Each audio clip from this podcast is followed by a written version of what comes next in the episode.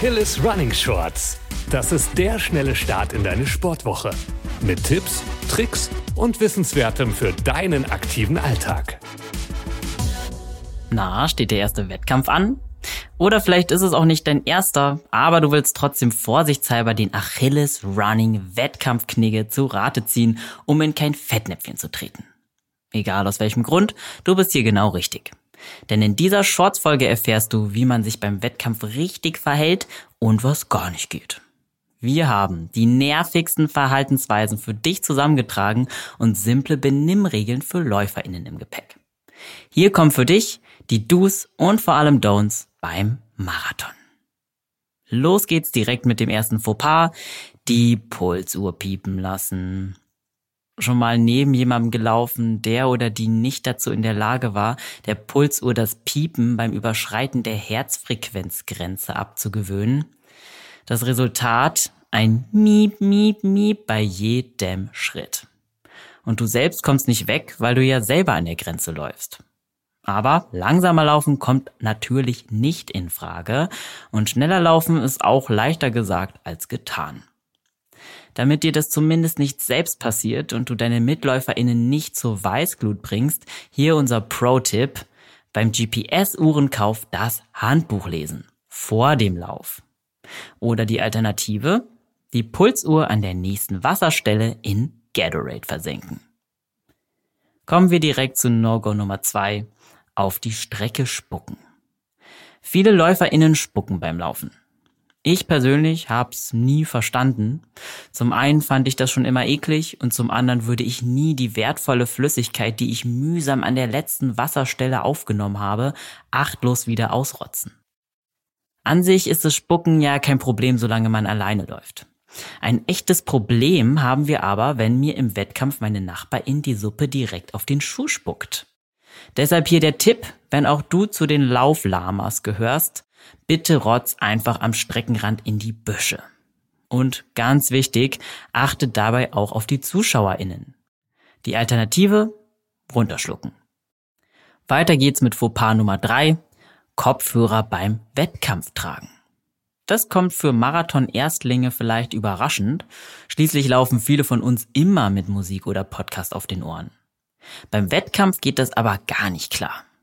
Zum einen ist es respektlos gegenüber den ZuschauerInnen, die extra an die Strecke gekommen sind, um dich anzufeuern. Außerdem ist es eine Frage der Sicherheit. Wer mit Kopfhörern läuft, nimmt die Außenwelt nicht richtig wahr und bringt sich eher in Gefahr. Oder überhört zum Beispiel Rettungsautos oder Personal, die anderen TeilnehmerInnen zur Hilfe eilen. Davon abgesehen ist das Tragen von Kopfhörern bei vielen Wettkämpfen sowieso verboten. Hier also unser Tipp. Kopfhörer zu Hause lassen und stattdessen die Atmosphäre beim Laufen genießen.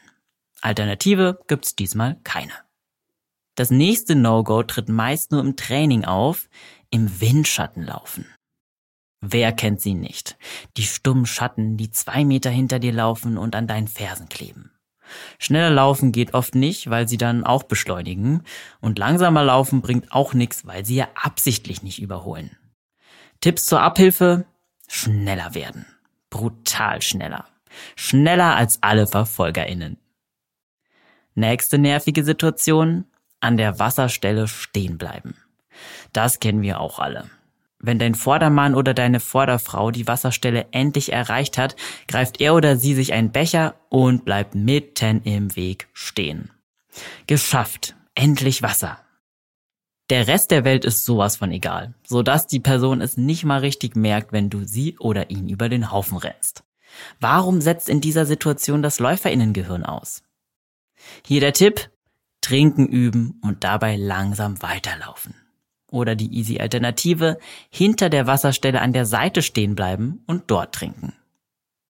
So, und zu guter Letzt ein ähnliches Phänomen, quer über die Strecke laufen. Sobald die Liebste vom Rand der Strecke ihren Helden ruft, setzt das Läuferinnengehirn ebenfalls aus. Der Held wendet den Kopf zur Liebsten, sieht ihr liebliches Gesicht und die hochgereckte Powerdrinkflasche zwei Meter links hinter sich und stoppt brutal ab. Jetzt nur keine Zeit verschwenden. Also gegen den Strom der LäuferInnen quer rüber zur Liebsten. Das muss jetzt sein, das geht nicht anders. Das ist die einzige Chance, die Liebste zu begrüßen. Für den Rest von uns ist das leider absolut nervig und stört den Laufflow. Und um dieses Fettnäpfchen zu vermeiden, kommt jetzt der Ratschlag, verabrede schon vor dem Lauf einen festen Treffpunkt, um deine Liebsten zu begrüßen. Da, wo nicht so viel los ist. Die Alternative kostet etwas mehr Zeit, beweg dich langsam an die Seite, achte auf die nachfolgenden LäuferInnen und geh dann zurück. So, das waren die sechs nervigsten No-Gos beim Marathon und die dazugehörigen Benimmregeln. Bestimmt hast du die ein oder andere Situation wiedererkannt und vielleicht sogar dich selbst ertappt gefühlt. Aber keine Sorge, wir machen alle Fehler. Wichtig ist nur, dass wir daraus lernen. In dem Sinne, viel Spaß beim nächsten Wettkampf, bleib gesund und keep on running.